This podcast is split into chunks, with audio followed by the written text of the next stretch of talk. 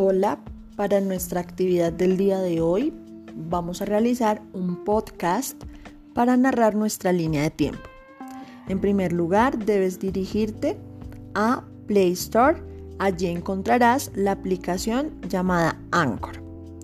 Puedes iniciar sesión utilizando tu cuenta de Google o desde tu cuenta de Facebook. Luego vas a pulsar en el botón más Allí vas a encontrar todas las herramientas que esta aplicación te ofrece. Luego vas a elegir la opción grabar y allí vas a empezar a narrar tu línea de tiempo, esa que ya construiste previamente.